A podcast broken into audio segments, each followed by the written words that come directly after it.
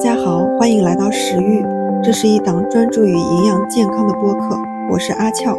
本期是我受邀参加泡芙的会客厅专访，这期我们聊到关于营养师这个职业，以及作为一名在医院工作的临床营养师，每天的日常工作是怎么样的，还有很多干货内容。上班族需要补充哪些营养素？免疫力低下，营养可以帮忙吗？以及我个人对营养师这个职业的理解和感悟，我想这是一期能让大家对营养这个领域有一个大致的了解，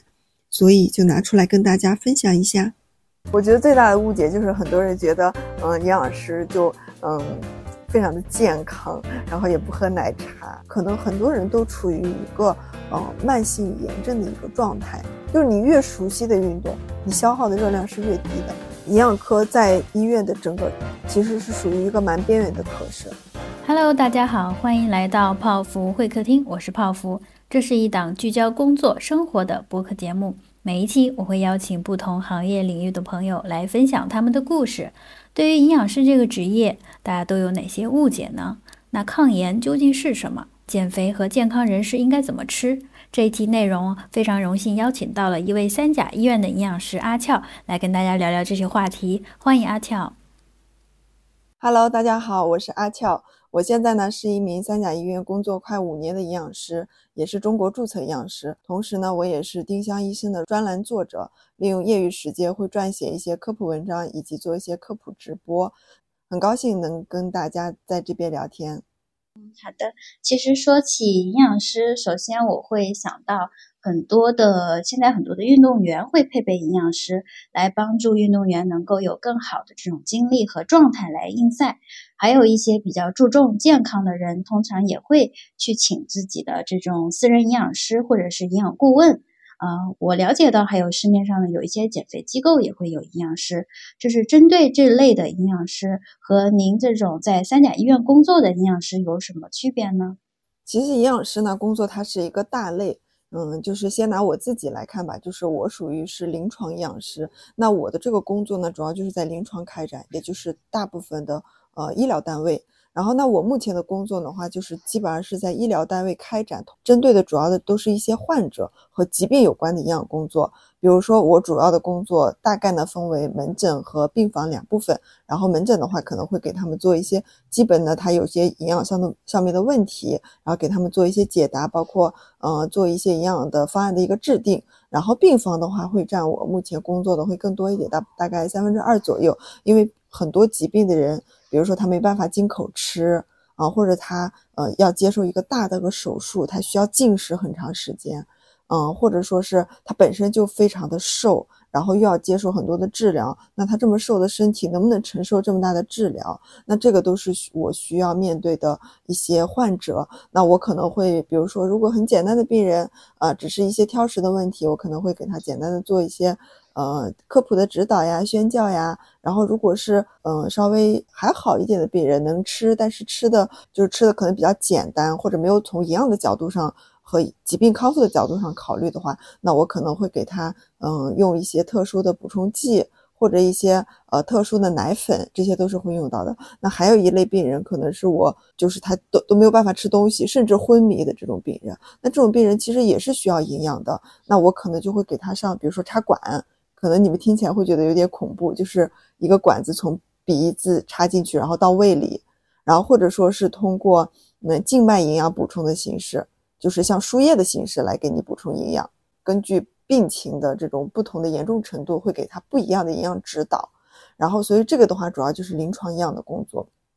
然后其他的话，营养师其实还分很多种类，比如说公共营养师。公共营养师的话，它主要就是面向大众的一些工作，它要从事一些营养知识的传播，还有一些群体性的营养调查，然后还有一些比较大一点的这种营养活动的一些策划。但是其实我们国家其实没有一个公共营养师这样的岗位，只是说有一个这样的证儿，就是我们可以考。我不知道你有没有听说过那种什么三级营养师呀、二级营养师这样子的证。嗯，有听过。对，所以它其实不是一个，就是说哪些人一定是要从从事这个公共营养师？那我在我看来，我觉得可能所有人都会多多少少从事一些公共营养的专业。比如说我自己，我虽然是临床营养师，但是我也会做一些科普的一些宣传啊，包括节目呀、基础的营养科普工作，嗯，然后包括我们其实有时候也会配合，比如说像疾控中心做一些营养方面的调查，就是没有说一个绝对的一个定义这样子。那公共营养师应该，嗯，算是你呃工作的一部分的一个内容，其实不算是一门职业，对吗？能这么理解吗？嗯，就是从营养师的大类来说，其实应该是要有这样子的一个职业的公共营养师。但是，就因为我们也听到很多这个证嘛，就是这其实这个证把这个职。把这个职业好像带起来了，但事实上现在就是应该不是有人专门来从事这个。你看，我们前面说了，公共营养师可能承担的一些，它都是一些社会职责，可能需要有政府来养这样子的一拨人。但是其实我们现在其实没有这样子的。我了解到就是，嗯，日本，日本，我有个朋友他是日本的营养师，然后他们就是营养师，就类似于公务员哦，哦，所以他其实就可以有这个经济啊，来来开展这这样的工作。然后还有一类营养师就是食品营养师，这个就是比较理好理解嘛，因为食品本身其实就是营养的一个很重要的一个来源嘛啊。然后呢，他可能从事一些食品的营养的分析呀、检测或者研发。现在不是也有很多相对比较健康的这种食品的嗯研发？那那他主要就是跟食品相关的这部分人的话，嗯，绝大多数，比如在学校或者说是在那一些食品的企业，包括一些外企。这个他们的这种岗位会比较多一点。第四类的话就是运动营养师，被很多人最早以为营养师就是给运动员来来制定的这样子的一个误区嘛啊，嗯，前段时间不是杭州亚运会嘛啊，然后我看有一些运动营养师也会发他们在亚运会期间怎么样能够更好的指导运动员。嗯，这个其实也是一个比较小众的一一个职业。其实本身营养师也不是一个大众的职业，然后运动营养师可能会更小众一点。然后我们国家就是包括中国营养学会，或者是应该叫国家体育总局还是什么的，呃，就是每年他们其实也都会有关于呃营养师的一个培训，会给固定的有一些岗位这样子。因为运动员他每就是他的运动量其实是非常非常大的。然后呢，在这个过程中，不同的运动的。呃，运动员他的面临的这个营养的问题也不一样。比如说，嗯，体操他可能是需要一个相对来说比较比较瘦的一个状态，就不肯定不能太胖。但是像举重的话，可能又要保持一个不能太瘦的状态，然后又有比较高的一个肌肉含量。那这个时候，嗯，你的营呃营养的这个干预方法其实也是非常不一样的。然后还有一部分就是餐饮营养师，这部分的话就是现在在我们这边。就是会会更少见一点，就是比如说有一些国家它有一些法律规定，比如说你这个食堂超过多少人就一定要配备有一个专职的营养师，这样的话就是你可以保证厨师在配配餐的这个过程中可以能够兼顾营养，因为如果一般的厨师或者餐厅他在他在卖菜这这个过程中肯定就会考虑怎么样能够就是这个消费者爱吃。然后，那你对好吃，对对对对，所以就是说，但是好吃有可能就意味着高盐、高油、高糖，就其实是不利于国民健康的嘛啊，所以的话，他就要求，比如说学生食堂，嗯，因为一般都是比较大的嘛。那就一定要配备有学生营养师，然后或者一些比较大大一点的食堂，它都是有这样的要求的。但是我们现在其实还是没有的，更多的时候是，比如说他起这个餐厅的，呃，老板他是出于高端的这种餐厅，他出于可能作为一个卖点吧，嗯，就比如说，嗯，我看有一个，呃，就是有一个那个那个餐厅叫啥来着？西贝，就西贝餐厅，我看他们就有推出呃儿童套餐，然后他。他不是说有营养师给他们配的，但是他们这个儿童套餐是经过了那个中国营养学会就一些营养师的给他们的一些指导的。然后我觉得这个其实也还是蛮有意义的一个一一件事情。中餐其实，嗯，说实话就是高油、高盐、高糖，就这样才好吃嘛，对吧？是的。对的，但是我觉得它是一个跟我们日常息息相关的食物，就是你每天每天都要吃食物，然后这些食物又对我们那么重要，它不是说吃进去只是用于能量代谢，它还参与到我们机体的所有的这个功能的运作这个过程中，所以我觉得它还是一个比较重要的事情。而且我觉得现在就是大多数人，嗯的健康的意识或者营养的意识，我觉得都慢慢起来了。就比如说原来我在嗯超市，我我自己也会找零食，基本上就是我我找不到一个能够让我满意、相对来说配料简单的零食。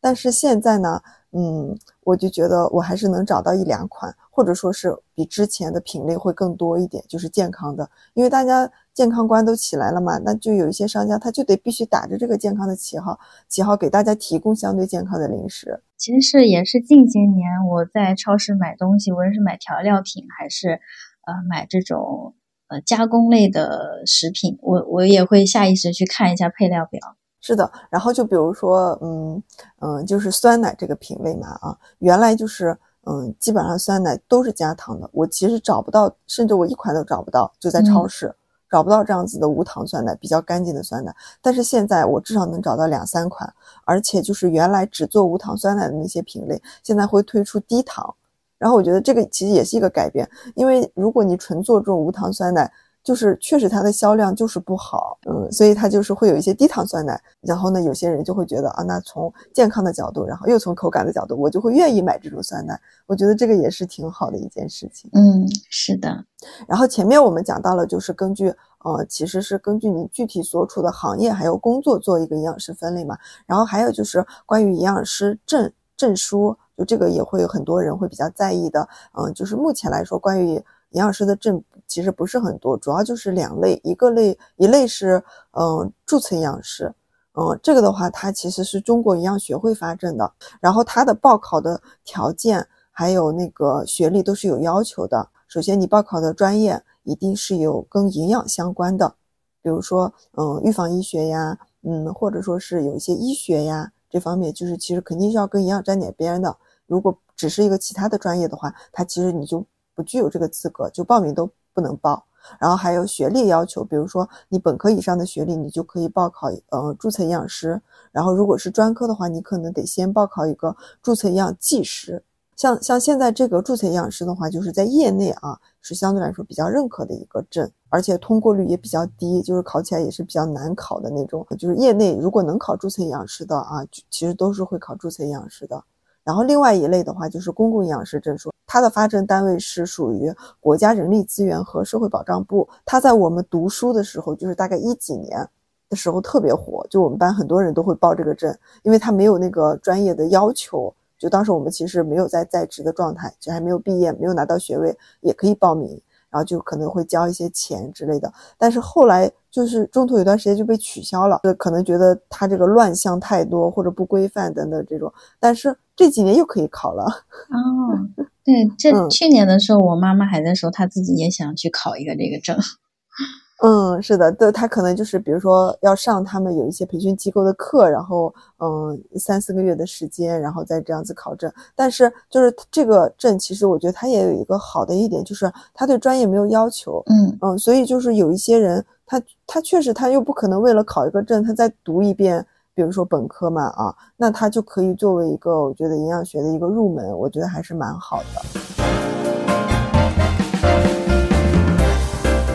刚刚我们也聊到了，就是营养师的一个类别，以及他如果说按照证书分，也分为公共营养师和注册营养师。所以说，嗯，相当于也给大家做了一个非常简单的科普。如果说对这块内容比较感兴趣的话，啊，大家也可以去详细的去了解。那阿俏，你作为一名三甲医院的营养师，每天的工作内容是怎样的呢？一般是属于医院的哪个科室呢？其实，在跟你认识之前，我确实不知道原来就是营养师还是有一个专门的科室啊。确实，我对这方面的了解会比较少。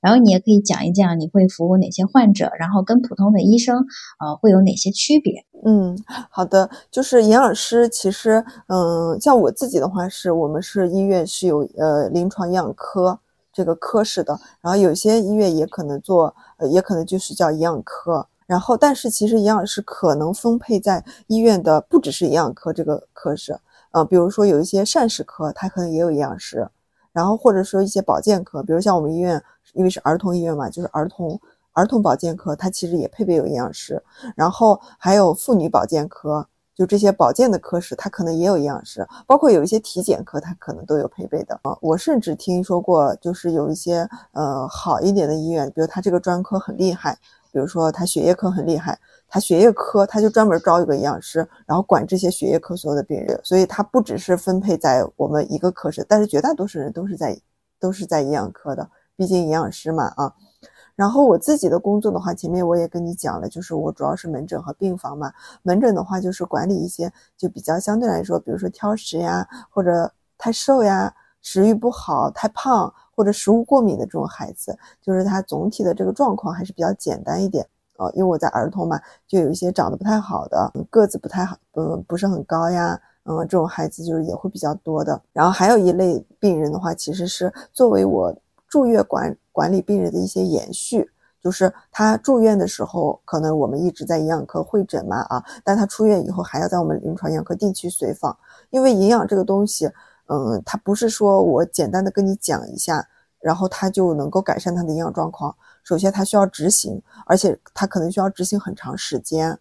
就是比如说他是一个重度营养不良的孩子，他可能需要个三四个月，他体重才能长到正常。同样一个肥胖的孩子，如果是重度肥胖，像我们儿童两百斤的都很多见嘛啊，那他要，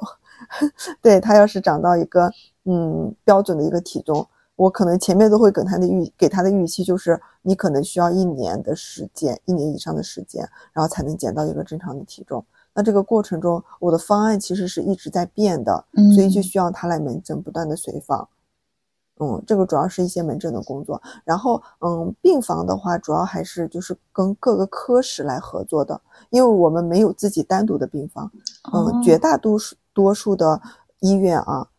的营养科都是没有病房的，只有少数，我目前可能只有知道上海有有两三家医院吧，就是它是有营养科的病房的，嗯嗯，绝大多数都是没有病房的，所以它主要是配合其他科室。然后来做这样的营养工作，嗯，对，像比如说我原来待的比较多的，就是呃，一个是嗯 ICU，就是 PICU，就是儿儿科的 ICU，就重症的那个科室。然后他们那边的孩子的话，就病程都比较重嘛。然后在这个过程中，营养也非常关键，因为如果他你这个时候不注意他的营养的话，可能他的病情还没有危害到他的他的。嗯，生命，但是他的营养状况太差了，已经危害到他的生命了。嗯，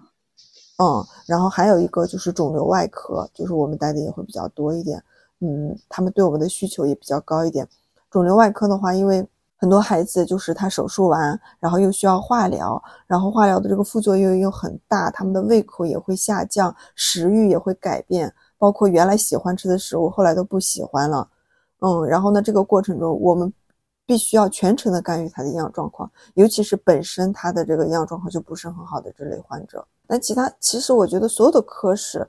都是需要营养科的，只是多多少少的问题。嗯，没想到营养竟然在治疗疾病方面其实也占了非常大的一个作用。对，所以就是我们其实跟每个科室都有联系，我们必须要跟其他科室保持好的一个嗯好的良好的一个合作关系吧。不然的话，嗯，其实有些孩子他就算不做营养干预，他也能够顺利的出院。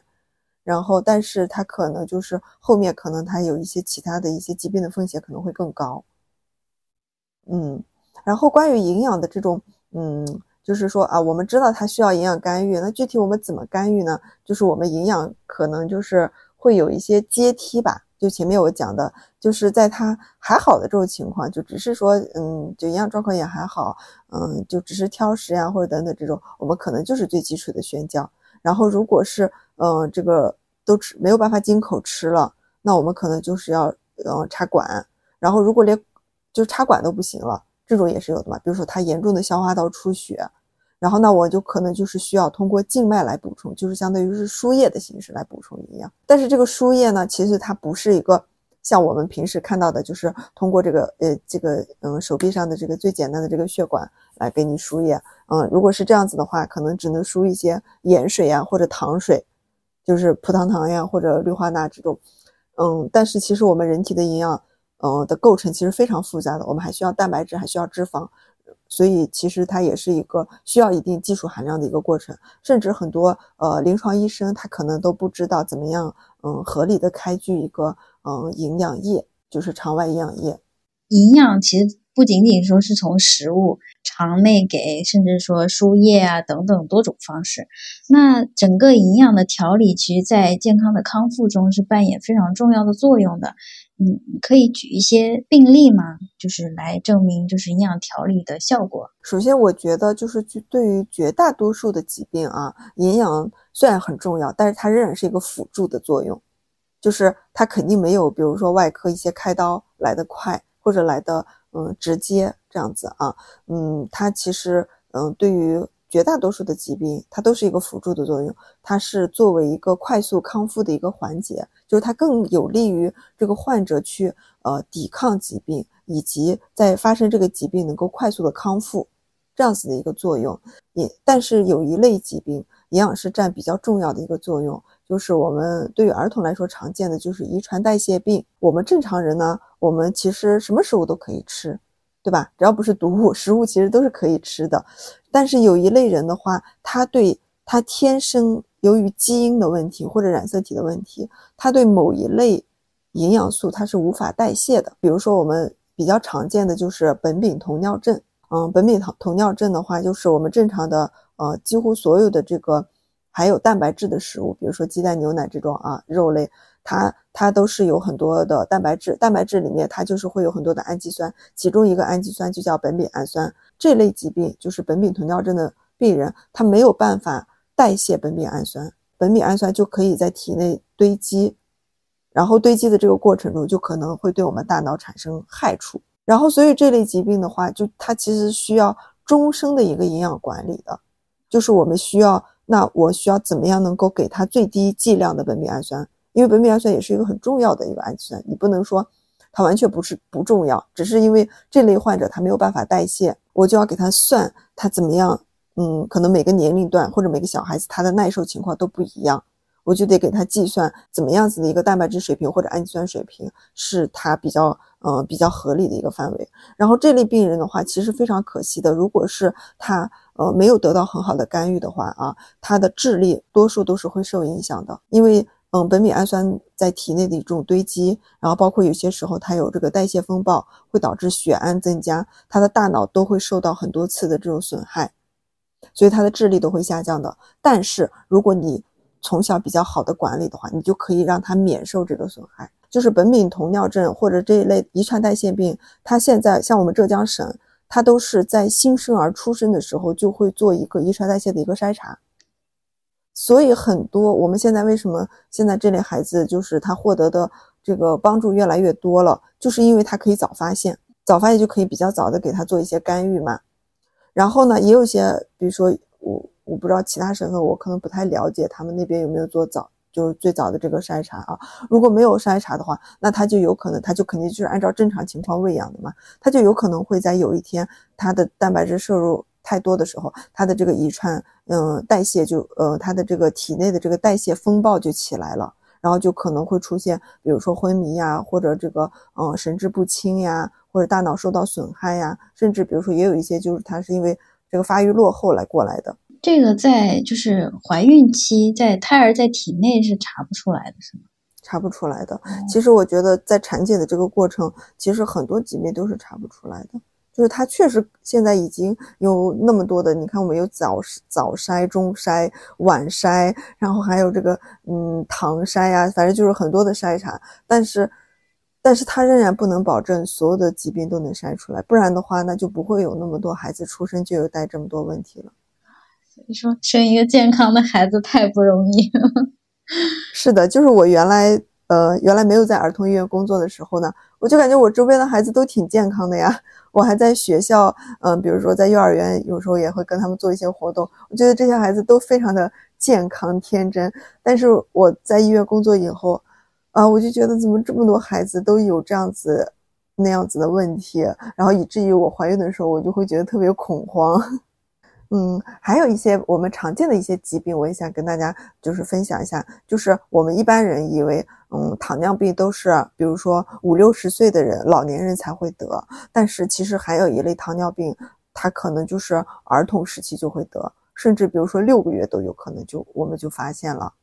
嗯，然后三四岁、四五岁的我们就太常见了。然后这类糖尿病的话，它跟那个就是我们成年人、老年人得那种糖尿病其实是不太一样的。老年人得的它是二型嘛，我儿童得的一般都是一型糖尿病。嗯，然后对于一型糖尿病的孩子来说，我们就是更需要营养的早期干预。就反正我看他们临床医生经常说的是，如果你不早期干预的话，你的预期寿命可能就只有三十岁都不到。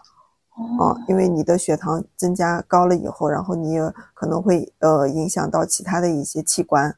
嗯嗯，但是我有看到有一些报道，嗯，就是说国外有一个呃八十一岁的嗯老人，然后就去世了嘛，然后他他就是一岁的时候患了糖尿病，所以他的糖尿病史是八十年，哇，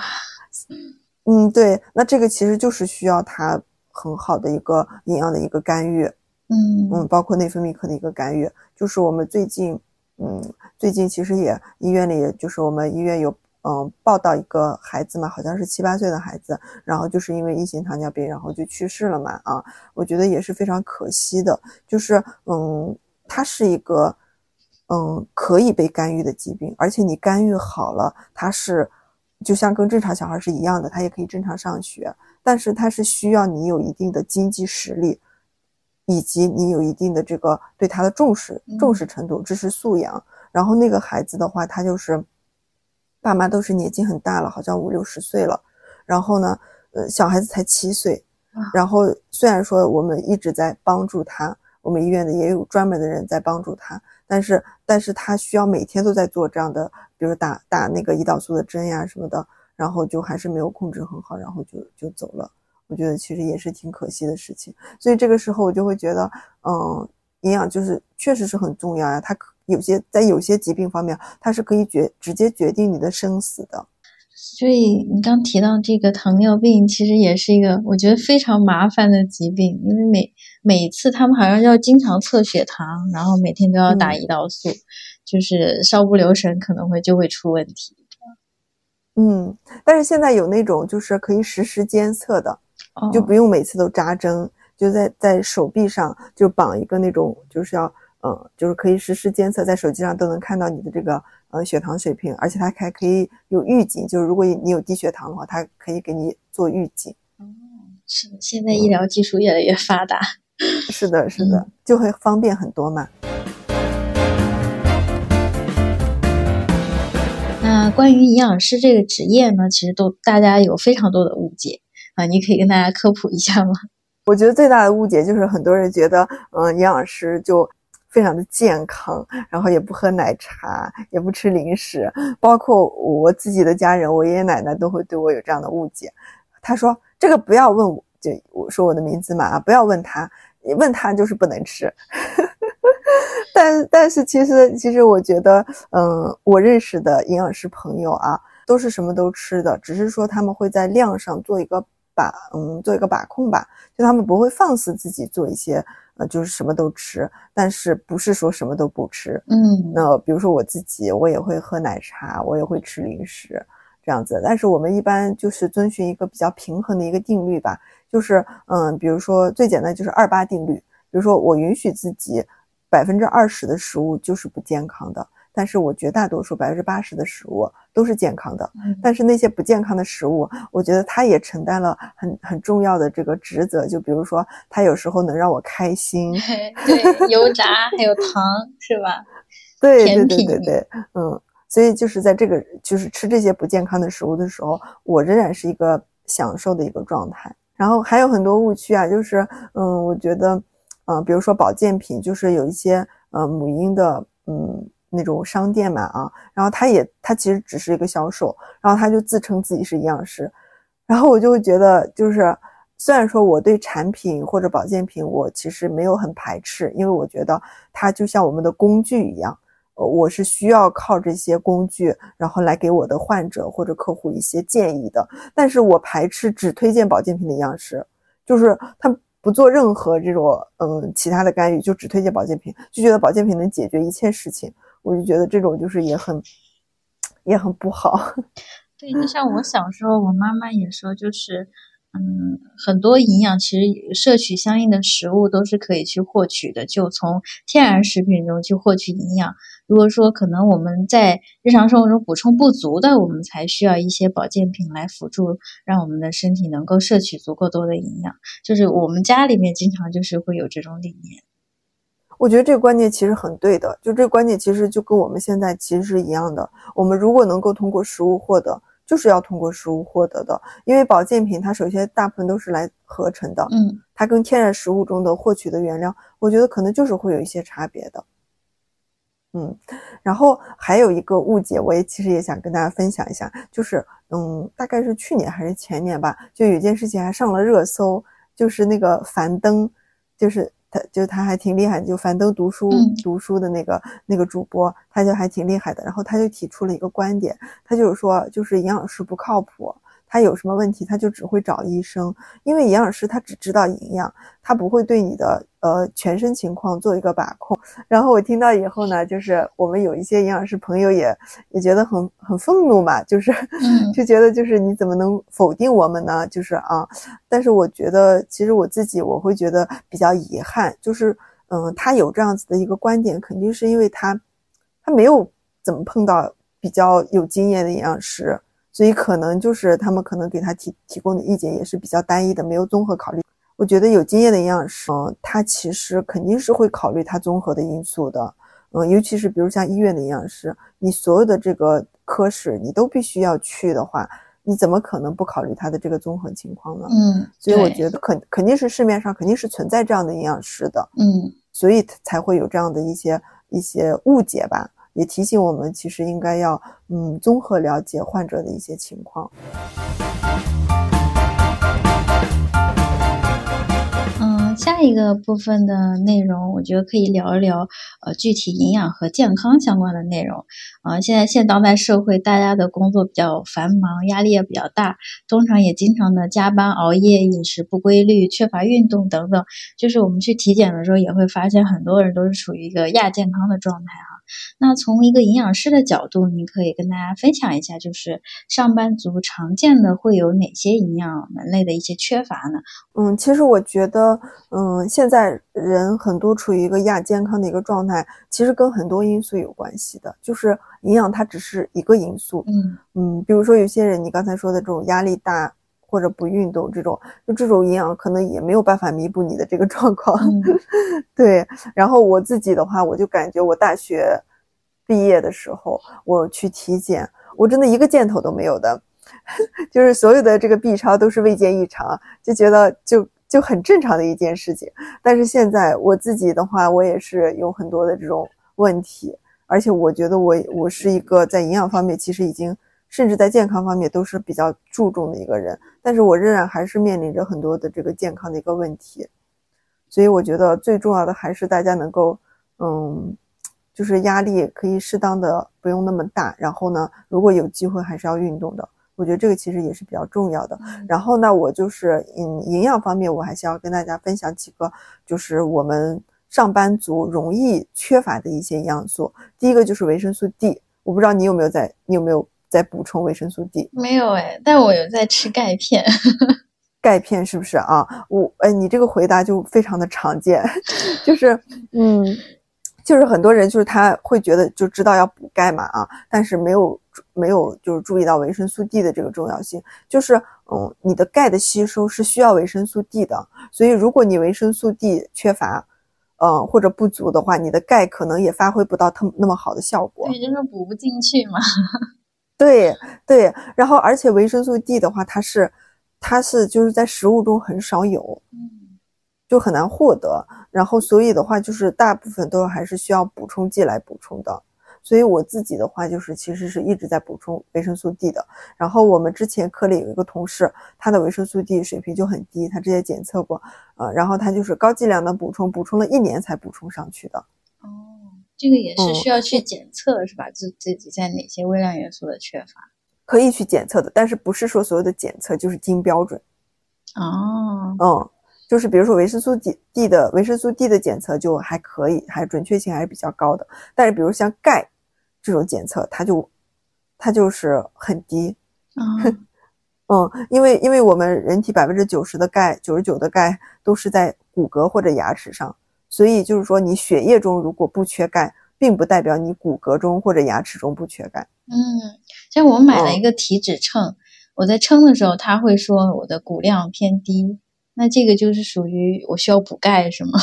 这个就是也不能那么绝对，我觉得啊。哦但是比如说，就像它有可能是，嗯、你的钙不足，嗯、或者说是维生素 D 缺乏，都有可能会导致你的骨量减低。而且我们的骨量其实它的因素它也不都是钙呀，它也有比如说磷呀，就是哦，嗯，其他的一些营养素，其实对都很重要。然后还有就是，嗯，体脂秤它它对于这种骨量的检测，嗯，肯定就是准确性还是不是很对，对比较低。它毕竟是一个家用的秤嘛，我觉得做个参考没有问题。嗯，嗯所以我是希望大家，嗯也嗯，就是如果呃如果平常比如说呃工作都是在在办公室内，就嗯根本就户外活动很少的话，就希望大家提前预防性的把维生素 D 给补起来。嗯因为它的安全性也比较高嘛。嗯然后我自己的话，因为我我平时晒太阳其实也不是很多嘛，然后我们中国人也又比较爱美，就是很怕晒黑，所以就是我是希望大家把维生素 D 多多少少都给补起来。嗯，然后还有一个就是膳食纤维，因为我们现在不是都吃的都很精细嘛，都是细粮呀，嗯，然后精米精面，蔬菜又相对吃的少，油炸食品吃的多，然后这种情况下，我们的膳食纤维就很容易摄入不足。嗯然后膳食纤维其实我还是更希望大家能够食物补充，比如说多吃蔬菜，多吃水果，然后多吃粗粮。因为我也没有找到特别好的膳食纤维的产品，就除了医院的一些药品，就医院会有一些膳食纤维的这种这种嗯药字号的这种成分嘛啊，保健品的话我没有找到特别好的，可能我也没有没有太花心思去找吧。就是嗯，他们大多数的配料其实不是那么的嗯。不是那么好，比如说有些它虽然说膳食纤维含量也还可以，但是它同时又有糖，粗粮我觉得很重要，嗯，就玉米呀、番薯呀，啊，对这个我是我是常年吃这个当早餐的，南瓜、嗯、对，板栗，然后玉米，然后红薯、嗯紫薯这些。对，我觉得这个就很好。然后，嗯，如果是自己家里做饭的话啊，也可以，嗯，就是嗯买那种杂粮饭，比如说，比如现在有那种成品的那种，哦人家给你配好的那种杂粮，你就直接煮就好了。嗯，我我之前也是买了很多，但是觉得不太好吃，所以我就跟那个白米混合，比如一比一或者是一比二混合着吃，就会稍微好吃一点。嗯嗯，这样这样挺好的。我自己也会再搭配一点大米的，因为我们家有小孩嘛，就如果只吃杂粮的话，小孩子这个胃肠道可能也也不太能够好消化啊。但是呃，所以我就会搭配一点这个大米这样子。嗯呃，之前还有一个网上很很火的一个视频里面说哈，他说你想吃什么东西，可能就是对应的你某些食物的缺乏。比方说你最近特别想吃油炸食品，可能是因为你身体在预警要缺你缺钙了。啊、其实呃在这方面，我有个很好奇的地方，就这个到底真的有科学依据吗？就是有一句话，就是嗯，就是英文叫 “you eat what you need”，就是你你要吃你需要的东西，或者说是呃你想吃这个东西，就说明你你需要这个东西嘛啊。但是从一样的角度上来说，就是没有一个嗯，我只是从从我只是说从营养科学的角度来说，其实没有这个绝对的一个说法的。反倒比如说我们之前有一些缺铁的孩子啊，嗯，包括成年人缺铁性贫血。嗯，他会有有一些对其他食物的一些嗯，或者一些非食物的这种倾向，就异食癖啊这种情况。嗯，但是我觉得这个观点的话，嗯，就是也不是说直接一一棒子打死就是否认的。我觉得他可以从心理层面上考虑，就是比如说你很久没有吃油炸食品了，然后你就给自己这样的暗示，就是我想我需要吃油炸食品是因为我缺。我觉得就是 你，其实他，我觉得他是一个心理方面，就是说，那你就是需要满足你现在对油炸食物的渴望。嗯，我觉得它其实不一定是有科学依据的，但是我觉得，嗯，有这样的话肯定是有它存在的一个一个价值的。嗯，其实说到营养和健康，其实日常生活中不太了解的东西啊，比方说有一些常见的误区啊，和一些饮食的谣言这一块，可以跟大家做一些科普嘛。我觉得早年的时候，尤其是微信公众号刚推出来的时候，我觉得这种谣言特别多，而且这种就是很容易嗯获得流量，就是大家会愿意观看，包括一些老年人。嗯，早年的时候，比如说嗯那个喝骨头汤补钙，然后这个红枣补铁，男生不能吃大豆，因为有雌激素。就这种特别多，但是我觉得现在其实相对少一点了，可能是因为我周边的人都是都是有一点医学背景的嘛啊，我不知道你你这你周边还有没有这样的人，就是会有一些这种就是比较离谱或者没有什么科学依据的这样子这种营养的误区。有，就是特别这种相亲相爱一家人的群里面，经常现在还会发，但是我会发现这种帖子发没多久，它就会被封禁了，说是谣言什么的。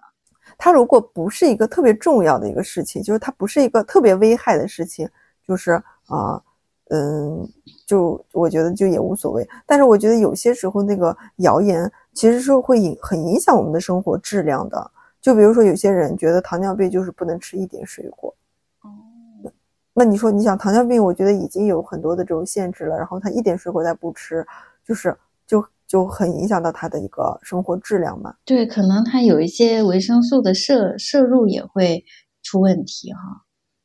嗯，这是一方面，还有一个方面就是，嗯，其实你你要想到，就是一个糖尿病的一个患者，他要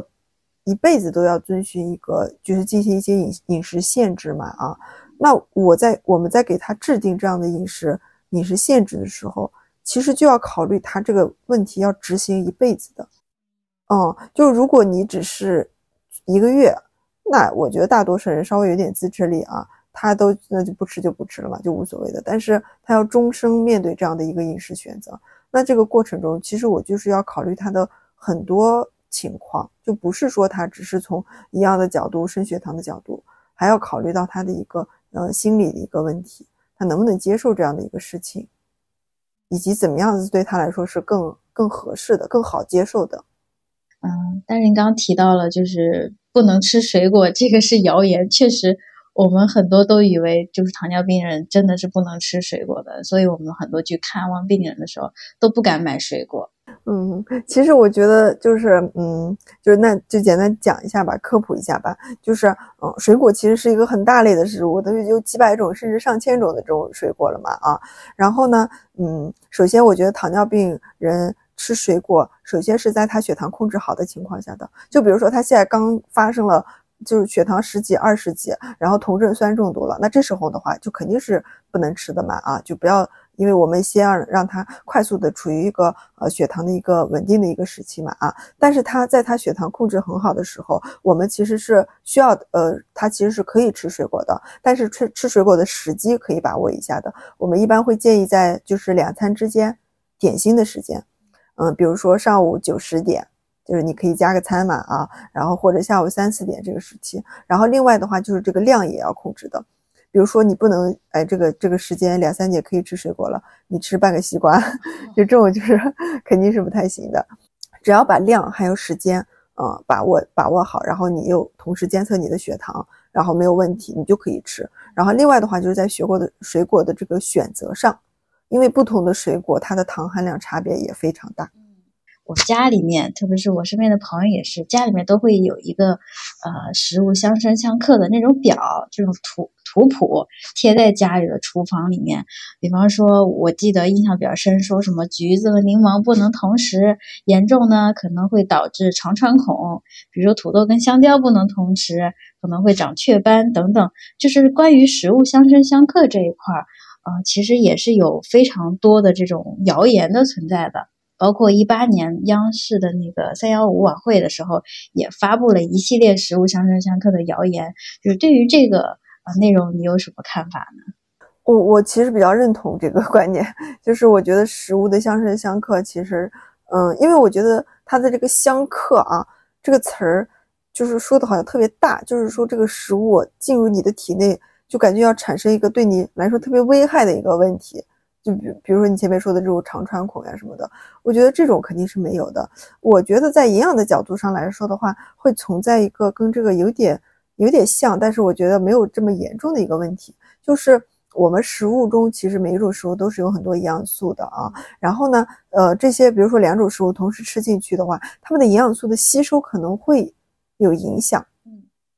嗯，那嗯，就这时候如果这个营养素对你来说特别重要，或者你自己特别想就很在意这个营养素的话，那你可以比如说不要同时吃，或者稍微间隔一点吃。然后嗯，但是其实我觉得营养素。嗯，从你呃从食物中然后吃进去，然后再消化吸收，就这个过程中，它其实受很多种因素影响的，包括有一些食物它自己内部它都有可能会有营养素的呃就是吸收受影响，比如说绿叶青菜，绿叶青菜的钙含量其实不低，但是它里面有草酸，然后就草酸就会影响到它钙的这个吸收嘛。嗯，那你这个时候就是其实你没有办法完全把所有影响你这个营养素吸收的。因素都给去除掉，嗯嗯，但是我觉得这种相克的这种说法，就是肯定是还是我是觉得不是很靠谱。我觉得这种这种呃误区最多的是孕期，就是他们会说这个孕期吃这个会流产，吃那个会会什么胎停啊，就什么不能吃螃蟹是吧？这人那对螃蟹山楂，但我觉得这些都是误区。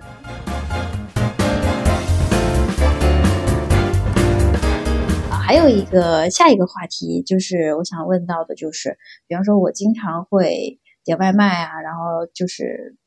吃的食物可能呃营养也摄入不足，或者是不够健康，因此刚刚也提到过，我也会经常会买一些保健品，比如维生素呃综合维生素片，然后还有一些钙等等。就是我们在购买和日常补充的时候，是需要注意一些什么事项呢？就是首先，我非常认同你妈妈之前的那个观点，就是说，如果你的食物能够满足，你就不需要通过保健品来补充。嗯，因为保健品它是不能代替药物的嘛，它其实只是作为一个一个辅助的一个作用这样子。然后，嗯嗯，如果呃你不不太确定你自己就缺哪些营养素的话，我觉得其实你呃一般的人啊，其实都可以找营养师的，就是营养师其实很便宜。就我之前之前在那个。有一次也是听播客，有一个脱口秀演员，嗯，他们就问说你花的最值的钱是什么？嗯，然后有些人就是比如说去哪儿旅游呀或者怎么着的，然后嗯，有些人就觉得很就是就觉得花这个值值的钱是一个很贵的一个钱嘛。然后有一个脱口秀演员他就说是找营养师，然后他们就就以为这个就是很贵，然后他就说很便宜。就说几十块钱，然后他就定期会找一下营养师。呃，其实确实现在的营养师的咨询其实都是很便宜的。比如说，如果在医院的话，可能就是十五块钱的挂号费，或者我们儿科是二十五块钱的挂号费。然后，如果是一些其他的一些平台的话，可能也就几十块钱或者一百块钱。但是，当然有一些比较呃比较厉害的，它可能会到，比如说三四百、四五百，这这这就很多。但是大部分普遍的价格其实都不贵的。嗯。这样子跟我们营养师宣传一下，嗯，然后但是我觉得每个人的话就是，嗯，除非你家庭条件特别好，你有配备有你自己的私人营养师，但是大部分情况下你只能把营养找营养师作为一个你平常的一个辅助吧。然后我希望每个人都能够成为自己的营养师。嗯，因为我觉得你只有你自己对你的身体是最了解的，对你吃了什么是最了解的。嗯，营养师营养的这个学科呢，他说难很难，但是说简单其实也简单的。作为一个入门，我觉得是一个性价比很高的一个学习。嗯嗯，就你大概呃大概的了解一下常见的食物的一些营养素呀，然后你就可以大概的评估你自己可能会缺乏哪些。嗯。嗯，然后呃，如果是要选保健品的话，呃，我觉得，嗯，就是，呃，或者说这样子说吧，就如果要选补充剂啊，我们可以说是一些补充剂。呃，我自己的话，经验的话，我是会优先选药品，因为药品也有补充剂，而且药品特别便宜。嗯嗯，而且很多还能进医保，所以我就包括我我怀孕的时候，他们很多人都买很贵的那种补充剂嘛啊，我其实都没有怎么买过，因为我都是。嗯，都是直接在医院里面开的，就是在妇产科医院开的，哦，因为很多医院里面，比如铁剂啊，这种维生素 C 呀、叶酸、叶酸有一些也有的，维生素 D 呀，这种都是有的，所以我就不需要通过买保健品来那个。啊，就是那种，比如说有维生素 B，其实买那个 OTC 的那个小瓶儿的那个就可以，对吧？几块钱。对对对对对对，是的，其实很便宜的，因为这个东西呢也没有，这这这维生素。的这个发现都已经有有至少一百年以上了，它其实也没有什么技术含量。然后，如果你选保健品的话，那我觉得还是如果能选大牌就选大牌好了。然后另外的话，我是希望大家能看一下那个剂量，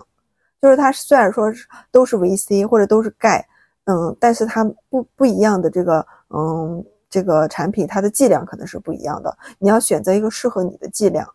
比如说我们一般的嗯钙的推荐量都是八百毫克嘛啊，你可以自己自测一下你一天够不够啊。八百毫克是什么概念呢？就是说一杯嗯一百毫升的牛奶可能就有一百多毫克，所以如果你一天喝个三百毫克的三百毫升牛奶就有三百毫克了。嗯，你要可以根据你自己日常的饮食算一下嘛。然后比如说如果你有吃豆制品，嗯，不是说那种不吃豆制品的，然后蔬菜也吃，然后你可能就缺钙的风险就很低。但如果有一些人他乳糖不耐受呀，嗯，然后或者说他就是不喜欢喝牛奶，就也也有这样的。那我觉得，那你就是需要补的，嗯，然后你可以就是根据你自己日常的饮食，然后算一下这个量，然后这个可是可能对于如果没有营养学基础的人来说，可能会有一点难度，嗯，就你要算这个量。营养它不是一个你发生疾病才需要看的科室，它是一个你可能没有什么疾病，但是你想追求更健康的一个生活方式，那你也可以去看的。嗯，它更多就是呃，可能在饮食方面你可以预防很多的疾病。嗯，是的，嗯，其实刚说到这个补钙哈，其实伴随着这种年龄的增长啊，很多女性其实比男性更容易钙流失。呃，其实我之前有看过一些中医的科普，他是不推荐大家吃钙片。其实关于这一点，你作为一个营养师，你是怎么去看呢？嗯，我觉得，我觉得就是。呃，我自己的话，我对中医的一个理解，其实也分了很多个阶段。就比如说我小时候呢，我就会觉得中医是一个嗯很奇妙的一个学科。嗯，就比如说有时候原来经常有那种，呃，有那种广告，就是什么中医看本心看病什么的，就那种，嗯，就。这样子的一些，然后我上大学的时候呢，我也去学了相关的中医，就选修课，因为我本身是一个西医的，我去选修课，然后我也觉得它很神奇。后来呢，我就是开始接触到更多的这种自然学科的时候啊，我觉得中医好像就是完全没有办法从这个呃现代科学的角度去去解释，因为它没有循证，就它的问题，呃，它的所有的解释都来自于一些经验，一些很虚无的东西。然后我就会觉得他根本就没有做过验证，然后那我怎么知道他是对的呢？所以我就可能会有段时间我会对他特别排斥，嗯，我就会觉得这我不懂，呃，这个这个是中医的理念，那个跟我没有关系，就那种。但是现在年纪又大了一点呢，我就会觉得，我现在觉得中医和西医它就是两种看病的体系，就是只要能把这个病治好，其实中医和西医都没关系的。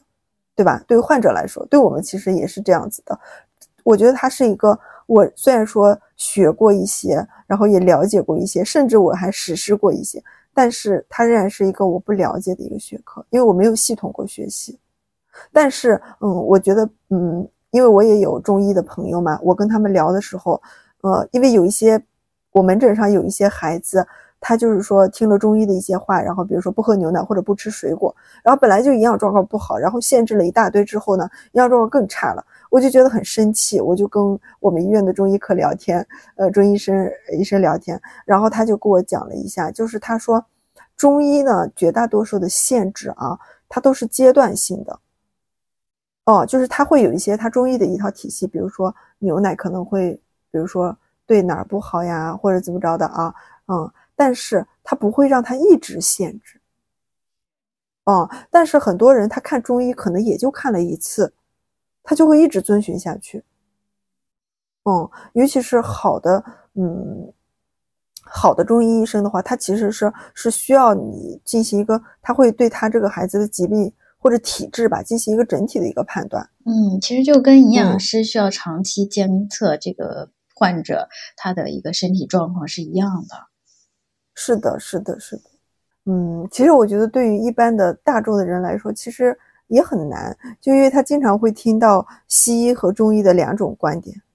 就完全是不一样的。比如说，呃，他就比如说原来新冠的时候，呃，然后中医可能就是有时候就会说不能吃凉的，这样子，然后西医呢又会觉得就吃凉的没有关系，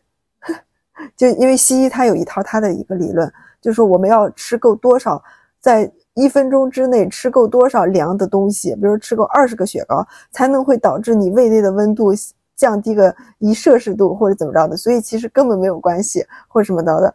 然后对于大众来说，其实真的也也很难去辨别这样子的一些一些事情，包括我觉得很多医生他都不一定能够准确的辨别。我觉得这个可能就是一些，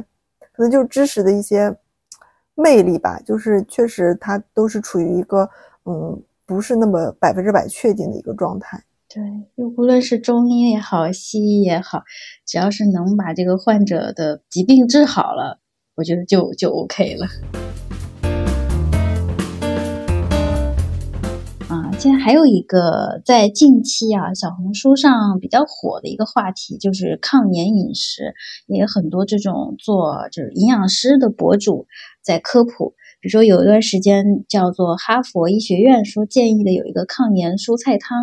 就是比如说有一些几五五五类五六样蔬菜，然后煮那个汤，就定期去喝，也有一定的抗炎作用。包括也推荐，比如说吃一些什么姜黄粉啊、巴西莓粉啊等等，呃，都会提到就是抗炎这个概念。然后，呃，你可以站在营养师的角度来跟大家科普一下什么是呃炎症，然后什么是抗炎，以及有哪些比较好的抗炎的食物的推荐。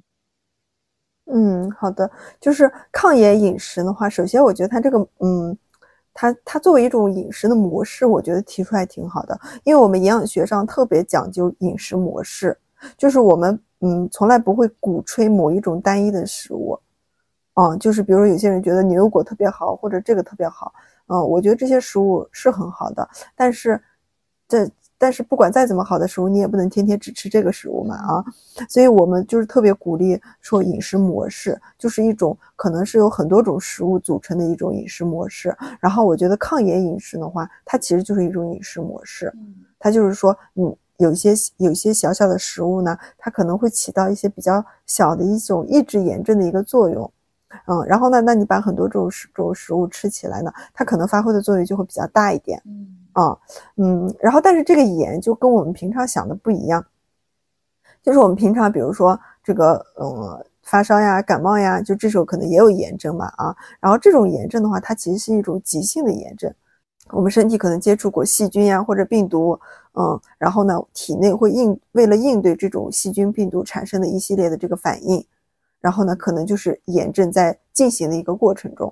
然后，但是我们的抗炎饮食讨论的不是那些，因为如果抗炎饮食能讨抗炎的饮食能把这些细菌和病毒都能完全排除的话，那也不需要那么多药物呀，那么不需要那些抗生素、抗病毒药了。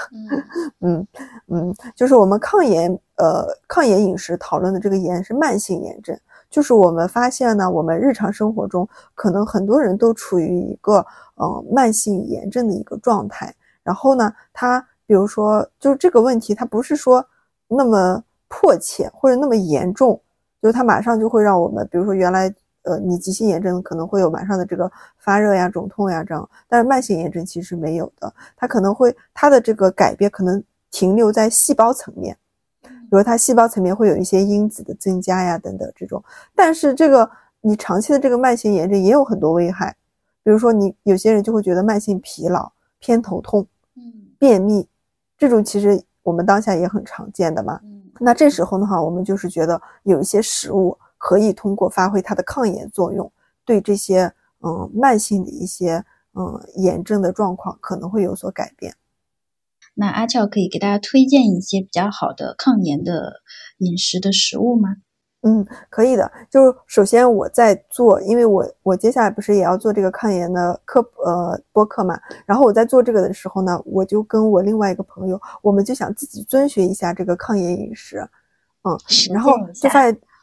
对对，就我觉得天天也跟其他人推荐或者跟患者讲，我觉得还是要自己亲自实践嘛啊。然后在这个实践的过程中呢，我觉得嗯，完全的抗炎其实是很难的，嗯。嗯，就比如说，呃，就深色蔬菜呀，这种全谷物，还有深海鱼，这种都是比较好的抗炎的一个，嗯，一些食物嘛啊。但是，比如说像牛奶，它其实就，嗯，了解到就它其实没有什么抗炎的成分，但它也其实是一个很健康的食物。嗯嗯，所以我们后来就是大概就是罗列了一下，也大概了解了一下，就是我觉得抗炎的饮食应该是在总体比较健康的饮食的基础上，我们多摄入一些抗炎的成分。嗯就比如说我们刚才说的这种颜色鲜艳的这种蔬菜，嗯嗯，就不管是深绿、深红、深黄，这种都是可以的。嗯，菠菜呀、什么紫甘蓝啊、嗯这些。对，是的，关于这个抗炎的饮食的推荐呢，我在这个播客的 show note 上也放了一张这个抗炎食物的一张表，大家也可以自行的去下载。然后也分了一个类别，有蔬菜类、水果类、坚果、种子、鱼，还有一些其他的。食物的一些补充啊、并且在这个表格里面我也列出了相应的抗炎的原理以及一些相关的注意事项。如果大家对这个感兴趣的话，可以去 show note 里面查看这张图片。啊，刚刚也提到了，就是关于抗炎的这个内容。然后，其实我身边很多朋友，就是有一些健身的呃朋友，他可能会呃摄入一些蛋白粉来作为这个补充剂，因为他可能要增肌嘛。然后像这种非食物性的补充呢，其实我身边也有朋友说，其实呃吃蛋白粉太多了，对身体有危害之类的。其实关于这一块儿，可以跟大家做一个简单的科普吧。我觉得就是如果是脱离剂量来谈毒性，其实都是不靠谱的。就是比如说问蛋白粉直接有没有危害，那这个说不好呀。你又吃一口，可能也没有啥问题，但你要是吃一罐，那就可能就有问题了嘛啊。所以我们还是要看它的一个剂量。然后蛋白质其实是我们是我们身体的一个宏量营养素，就是基本上所有的食物，很多食物都有都有蛋白质，可能除了就是比如说一些呃蔬菜呀、这种蛋白质含量稍微少一点。嗯，但是大部分的食物，包括大米里面的蛋白质含量，其实都是不低的。然后呢，呃，一般人群的这个蛋白质的摄入，可以通过日常的食物，其实都是能够满足的。但如果有健身需求，他可能对蛋白质的量要求更高，或者说是对蛋白质的质量要求更高。因为我们蛋白质其实也分为优质蛋白和非优质蛋白，就是他们会更想摄入一些优质蛋白，能够满足他们机机体的一些合成代谢，或者让他们想让他们更有利于合成肌肉。我觉得这个这个对于健身的来说，其实都是不陌生的。那这个情况的话，我觉得也是通过他的这个饮食来看，因为蛋蛋白质摄入不足或者过多，都是会影响他的他的身体的。比如说不足，那可能就是他的肌肉会流失，达不到健身的效果。但是摄入过多也有问题啊，因为我们蛋白质的这个代谢是需要肾脏来代谢的。如果你摄入更多，那可能会加重肾脏的代谢负担。日常的话，我觉得是这样子的：如果是一般的成年人，他每天的蛋白质，我们一般推荐就是呃零点八克每公斤体重每天左右。这个怎么算呢？比如说我是一个嗯五十公五十公斤的人，然后零点八克，那就相当于是四十克的蛋白质，这样子。然后如果是有健身需求的话，也可以增加，比如说增加到一克呀、一点二克都是可以的。然后，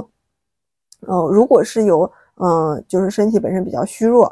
嗯、比如说刚做完手术，它本身需要大量的这种蛋白质的时候，那你也可以再增加，增加到一点五克。就是 WHO 有一个建议，就是最好是一天不要超过超过一个量，就超过这个量的话，那对你的肾脏来说就可能代谢负担太重了。嗯，一般的话，男生是一百三十克，女生是一百一十克。就吃蛋白粉的话，有一个风险，就是它基本上是百分之百的蛋白粉嘛。比如说乳清蛋白或者这种，就是我们日常的食物的话，蛋白质可能只是占它的一部分，但是蛋白粉的话，它就是都是百分之百的乳清，百百分之百的蛋白质。那这个过程中的话，我们的量更需要把握。嗯，一般的话就是一天最好不要超过三十克吧。嗯，但是也要看你的情况，比如说有些运动员的话，那他可以更多一点。就说到那个健身，像我如果说我有一个日常的健身的习惯，但是我并不是像那种啊、呃、运动员啊，或者是那种呃健美人，他可能呃这个强度那么大。如果我只是普通的日常的健康的这种保持一些偶尔日常的一个健身习惯的话，我应该做哪些营养的补充呢？嗯嗯，我觉得如果你有健身的，就是增肌的需求，蛋白质肯定是非常重要的，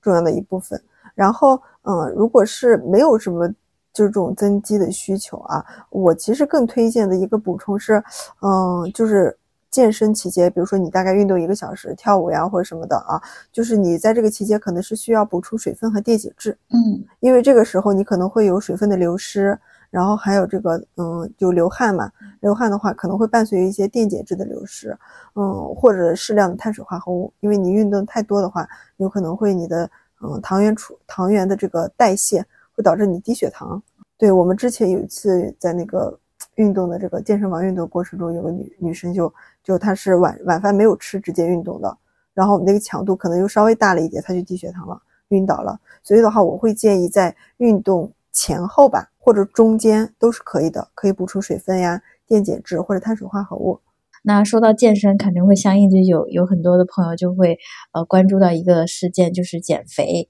嗯、因为有很多人他会有这样的问题，就是说呃减肥经常会减不下来，可能跟自己的基础代谢也有原因，或者是根据呃或者是跟自己的这种体质有关系。我觉得在呃都说是呃三分练七分吃嘛，那如果对于减肥的人士在饮食上又需要注意哪些事项呢？应该怎么吃呢？我觉得减肥真的是一个大家普遍非常关心的一个话题，就是每个人可能一生都是需要跟体重在做一个呃对抗或者平衡吧啊。然后嗯，对一些大基数的人，他在减肥的这个过程中，他可能会进入平台期。你说的这个减肥效率不高，可能就是说的是平台期。然后嗯，其实我觉得减肥的话，减肥的本质其实很简单，它它就是制造一个能量差。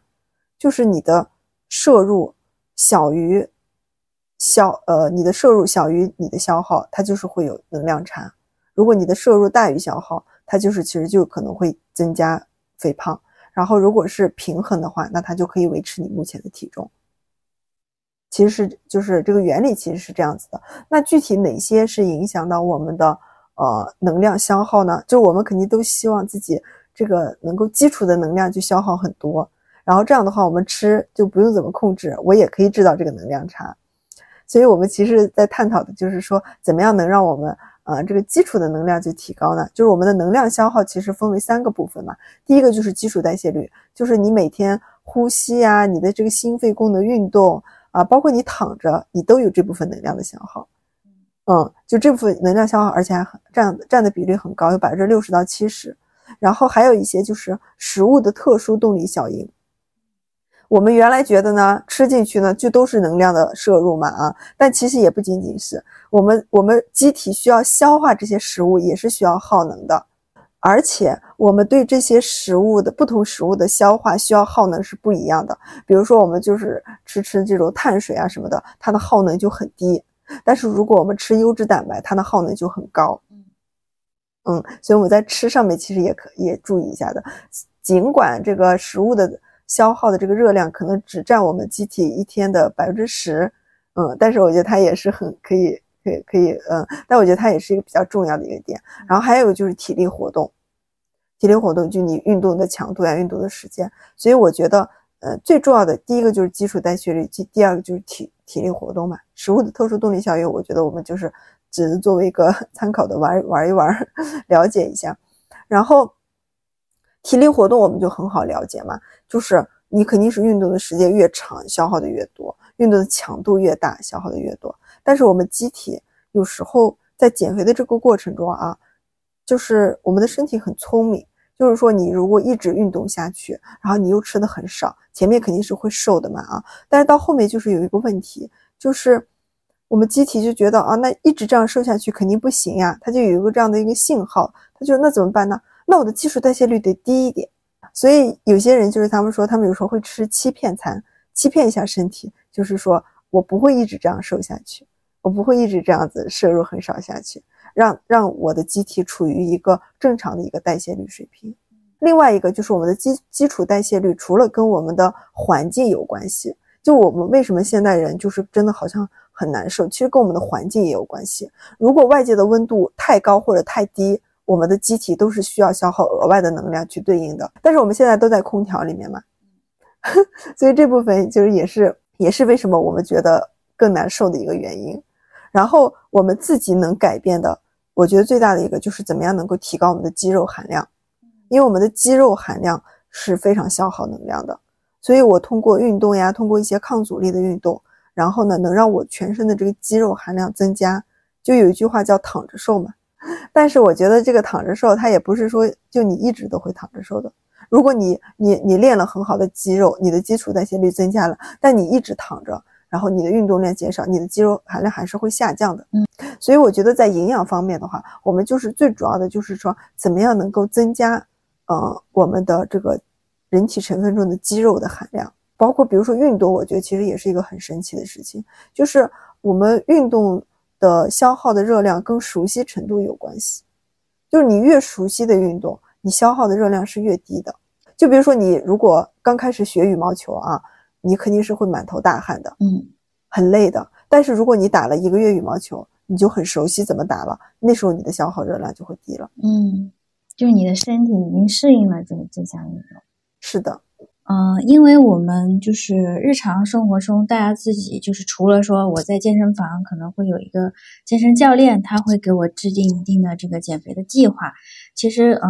我觉得像找一些营养师啊，可能找他们咨询可能会更加的专业。如果说大家对于啊营养或者体重方面就是有困惑的话，大家也可以去找我们的阿俏或者是叫毛磊来进行咨询。然后，因为他们对于这个减肥和慢性病都有非常丰富的一个经验，呃，所以说我们后续也会把他们的这个如何去找他们做咨询，也会放在我们的 show note 之中。嗯，因为我们我们和另外一个嗯营养师的话，我们现在还在处于一个在职的状态嘛，啊，在职的话就是也很受嗯很受限制嘛，所以我们现在在另外一个平台上，就是呃就是可以接这方面的营养咨询。然后到时候反正会放在那个 show notes 里面嘛。然后呢，就是大家可以，呃，就是我我的话是对儿童的营养就是更擅长，就基础的关于减肥呀或者慢性病、糖尿病的这个管理，就是找我和毛磊都是可以的。然后我自己的话对儿童更擅长。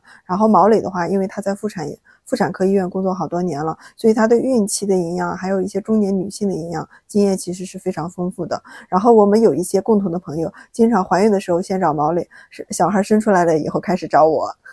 啊，如果说对于营养啊以及体重管理相关的内容有一个咨询的需求的话，也可以去联系我们的这个阿俏或者是毛磊啊两位非常经验丰富的营养师来咨询。然后后续的话，大家可以在我们的 show note 中获取二位的联系方式。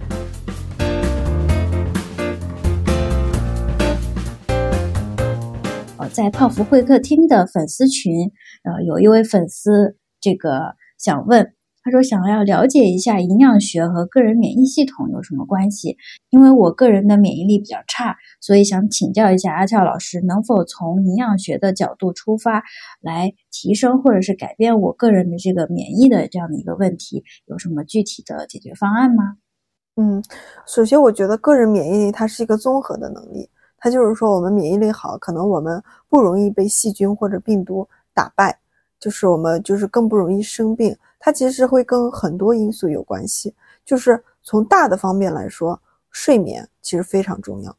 就是你的只有在睡眠充足的情况下，你才能够更好的面对这些这些外界的这种应激。还有就是运动，适量的运动，就不用说太高强度的，但是我们需要保持一个长期的一个运动的习惯。然后第三个就是营养，就除了有一些，比如说它本身基础的一些疾病。呃，除了一些基础的疾病，就是大部分我们正常人，就这三个方面其实是最重要的，对我们维持个人免疫力。嗯嗯，因为有些人，呃，我我知道有一些他们也会，比如说通过买一些这个嗯保健品呀，或者这种啊，然后来提高免个人免疫力啊，但它仍然也是一个，首先它的效果我们也没有说那么那么确定。嗯，另外的话，它其实也是一个外界的一个因素。嗯，它是一个外源的一个药物或者保健品。我们还怎么样的？还是通过通过从内改善我们的这个免疫力。哦，那像这种情况，它免疫力这块需要去看哪方面的医生呢？啊，这其实是一个很好的问题。其实现在没有一个专门的科室来看免疫力的，就是 一个正常人的免疫力。确实是的，就只是说，嗯，现在有一个职业叫健康管理师，嗯，就是他们可能会，嗯。就是也是他们可能会想通过你的整体的这个情况，能够让你的健康情况更好嘛啊。但是健康管理师这个这个这这个职业也是鱼龙混杂，就是它也是不够规范，我觉得。嗯嗯，但我觉得我还是可以给出一些营养方面的一个建议的啊。就除了前面的那方面，就是首先我还是希望能够呃均衡饮食，就是我们不鼓不鼓我们不鼓吹任何单一的食物，我们希望你的饮食能够均衡一点。有一个简单的一个法则，就是二幺幺，就是你每餐每一餐的时候，你就把你的所有的食物分成二幺幺这三份，两份蔬菜。一份主食，一份优质蛋白，差不多啊。就是如果一个普通的女生的话，你就可以用拳头来比较，嗯，就是两个拳头的蔬菜，然后一个拳头的主食，一个拳头的肉。我感觉我是肉摄入不足，你不爱吃肉是不是？大部分情况下，因为嫌麻烦，我大部分都是吃蔬菜水果比较多。那你鱼虾吃吗？吃鱼虾也吃的，红肉吃的少啊，那没关系的，因为我们这个一份肉里面是包含红肉还有鱼虾的哦，嗯，甚至豆腐。所以如果你红肉吃的不多，因为我觉得很多南方的人他们红肉就吃的比较少，但是他们每一餐可能都会有鱼虾，我觉得这个就都是完全没有问题的。嗯，那这个可以。嗯。就是尽量能够做到一个均衡的饮食，然后喜欢的食物也不要暴饮暴食，然后不喜欢的呢，我们可以少吃一点。我自己就是这样子，嗯，就是我喜欢的食物，我也不会说吃太多，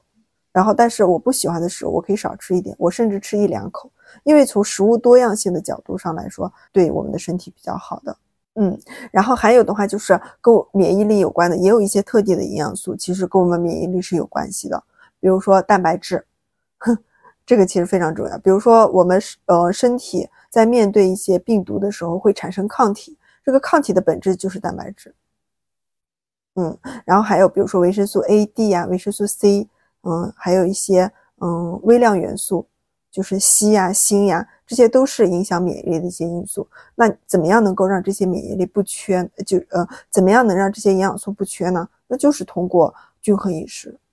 我我们之前心脏外科呢有一个小孩子，大概也就嗯几个月吧，就不到一岁或者就一岁左右。然后呢，那个孩子的话，他其实是因为心脏的问题来做手术，但是的话，他很神奇，他是一个道侣的孩子，就是一个和尚，然后还有个尼姑，但是他们叫道侣，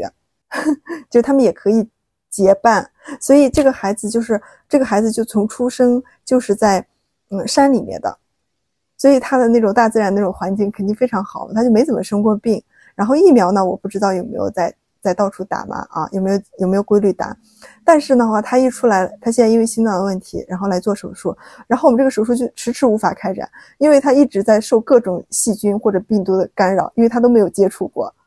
然后这个让我就想起了，其实我们的免疫力啊，就是跟我们自身每天接触的这种外界细菌有关系。就有时候人太干净，其实也会更容易有发生。有有这种免疫力低下的这种情况，因为你没有接触过那么多的细菌。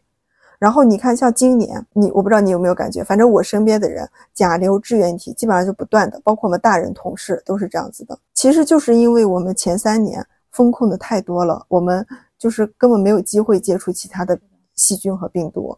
所以今年我们就我们免疫力有这样的一个空档期。所以当有这么多病毒细菌存在的时候，那就对我们的身体就是扑面而来的打击。所以我觉得，在对于免疫力方面，其实我们可以，嗯，当然我们要保持，呃，那个正常的这个日常的卫生呀、干净啊这样子的，但是也不用说那么到洁癖的那种程度。对，就像那种什么家里面每天要用什么消毒液消毒，是吧？所有东西都得天天用消毒液杀菌。我之前也了解过，就好多人就是小小孩子从小所有的东西都是过度的杀菌和消毒，也会。让他是的，是的，会变弱。嗯，我觉得这种过度的嗯清洁，就是比如说嗯，想给他制造一个非常好的环境的这种情况啊，非常干净的环境。比如说，首先新生儿，我觉得还是可以的，因为新生儿本身他没有这个免疫力嘛啊。然后还有一些，比如说他确实因为一些生病的原因导致他免疫力很低下的，比如在化疗的这种孩子。我觉得这种我们是需要额外注意的，但是对于一个一般健康的孩子来说，就他需要这样子的外界的一些一些嗯细菌和病毒对他免免疫力的一个刺激的。呃，希望刚刚阿俏的解答能够回答刚刚那位粉丝的这个提问。好，那今天关于这个整个营养和健康的部分，我们就聊到这里。看看阿俏能不能给我们呃推荐一些营养方面的书籍，我们普通人也能够看得懂，能够学习起来的。最推荐的就是最简单的一本书，就是《中国居民膳食指南》。然后的话，嗯，最新版本的是二零二二年的。嗯，本来的话，这个。呃，中国居民膳食指南的话，它是每五年更新一本，但是因为疫情原因，然后这次的话是稍微有点延迟了一两年，然后所以最新版本的是二零二二版版的，然后也挺新的，然后它是有分科普版和专业版，嗯，然后如果是只是就想大概了解一下啊营养学的一些一些知识的话，我觉得看科普版就足够了，因为科普版内容也还是比较丰富的，它有包括嗯。一般人群的营养，然后也有包括婴幼儿呀、孕产，还有老年人的营养。嗯，然后专业版的话，它更多的时候会增加一些专业研究。所以我觉得一般人群就是看科普版就可以了。然后另外我还想给大家推荐一本书，叫《饮食的迷思》，这个是我去年看的一本书。然后当时我就看这本书，就是还挺火的，我就看了一下。然后它里面其实也有很多食物，包括一些保健品的一个误区。但是它这本书我觉得是有一点门槛的，就是我觉得更适合有一点营养学基础的人再去看，可能会嗯看的嗯就是更了解的更透彻一点。但是看这本书也有一些后劲儿，就是。就这本书叫《饮食的迷思》嘛，你看完以后会觉得也很迷，就是很多时候这个营养，就是你越研究，好像越觉得你不知道他在讲啥了。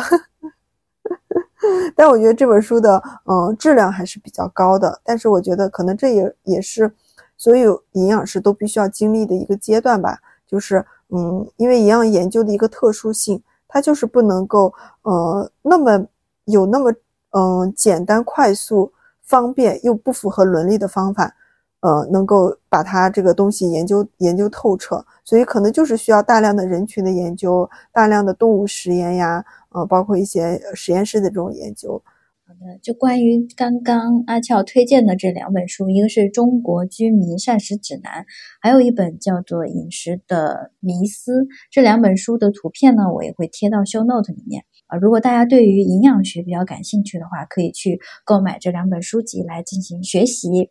然后，关于最后呢，有一个内容就是希望阿俏能够对于营养师这个职业本身可以做一些分享。就是，呃，如果说你用三个词来形容你的职业会是什么呢？以及营养师这个职业未来的发展趋势是怎样的？可以站在你的角度做一些理解。这个发展趋势真的很难讲呀，就是我经常听到一个词，就是营养是一个朝阳产业，就是就是觉得它还在处于一个呃不是说很成熟的一个水平嘛啊，所以就是需要很多很多嗯人的一个积累啊。但是我觉得听这个话我也听了好多年了，虽然我也能够感受它的一些进步，但是但是嗯，我觉得从时间维度的角度上来说。我觉得这个职业其实是还可以的，然后它未来还是会有一些发展空间的。但是如果从个人的角度上来说，就你不一定能够等到你们你们这个单位的营养就能够快快速发展。就是现在的政策肯定是利好的，就是因为现在大家对健康也是比较看重嘛。然后我们国家也有很多像比如说国民营养计划呀，嗯，健康中国二零三零里面都提到了就是营养的一些重要性。然后我自己现在工作的时间也不算特别短吧，就也但是也不不是很长，就五年，我也能够感受到我们医院的临床营养科也在不断规范，也在不断变变好的这样的一个趋势。但是就是从我的角度上来说，我就会觉得还是很慢。我就觉得我我们明明都已经，我我们科很多人也都去进修过，我们明明都已经知道怎么样好的一个营养科。怎么样规范的一个营养干预方式是是比较好的，但是在我们这边就是没有办法那么那么好的能够适应。那如果说用你用三个词来形容你的职业，你你会用哪个三三个词呢？嗯，我觉得就是说，首先我觉得营养师必备的技能，我可以用三个词来来描述。第一个就是专业，就是它本身其实也是一个呃需要你有很多专业积累的一个嗯一个职业。然后还有就是耐心。其实我觉得这个耐心也不只是营养师，就所有的医护人员，我觉得都是需要有这样的一份一份耐心的，因为我们本身就是信息非常不对称的，嗯，然后我就觉得我自己有时候去看病的时候呢，呃，我已经是一个医务工作者了，但是我其实可能对其他有一些疾病我也不了解。我去看的时候呢，我也会觉得有些医生对我很没有耐心，我也会觉得就是觉得他没有够顾及到我的情绪。所以我在我觉得我我们需要时刻的提醒自己有这样的耐心的这样的一个嗯一个一个性性质吧。然后还有一个就是协作，我觉得这个是营养师必备的一个技能，因为营养师他不是一个呃单枪匹马的一个协作，你的这个协作包括了跟其他医生的协作，跟其他护士的协作，也包括了你跟患者的协作。你的营养的建议一定要患者需要配合，你才能够实施。然后另外我也想描述一下我自己工作的一个感受吧，就是三个词的话就是。嗯，第一个是忙碌，就是我肯定处于一个相对一个忙碌的一个状态。还有一个词就是边缘。营养科在医院的整个，呃，整体层面来说，其实是属于一个蛮边缘的科室。即便是在我们医院已经算是比较重视的这种情况的话，它仍然不是一个主流的一个科室，不是那种内外妇儿这种大科。嗯，所以其实你需要适应这种。嗯，你在这个医院里面，你其实是承担一个配配角的这样的一个角色，嗯，然后第三个就是暖心，暖心的话，我觉得每个人每个营养师可能都会，嗯，接受到一些，嗯，患者或者客户的一些肯定吧，就是他们因为你的建议，因为你的干预，然后他们在朝朝一个健康更好的一个这个方向在走，你就会觉得很暖心，嗯，这也能够给你带来很多职业的成就感。嗯，是的。那我们今天的话题就分享到这里了。今天也非常啊，感谢阿俏给我们分享了很多关于营养和健康的一些知识和科普，也分享了很多关于营养师这份职业的故事。呃，同时呢，他自己也开了一档播客，叫做“食欲饮食”的食，治愈的愈。大家如果说对于营养比较感兴趣的话，也可以去收听。然后阿俏也可以跟大家介绍一下你的节目。嗯，谢谢推荐。这个播客是我跟另外一个营养师朋友一起开的，他叫毛磊，然后呢，也是我们嗯妇产科医院的一个营养师。开这档播客的话，主要其实嗯研究的话题主要还是一些营养呀、医学、健康的一个话题。但是这个播客现在也处于一个起起步阶段，我们现在其实只录制了两期，然后后面两期还在规划规划之中。然后我也想跟大家讲一下，我为什么要做这个播客。嗯，就是我们之前其实也有一些其他平台，一些短视频的平台，其实有找过我们。后来纠结了，其实也很久，还是觉得，呃，那种用那种用一分钟抓住一个知识点，让你快速了解了解这个知识，然后但是可能你转过头来又忘记的这种方式，可能并不太适合我们吧，至少。所以我们觉得还是还是想做播客，因为播客是能够让我们把。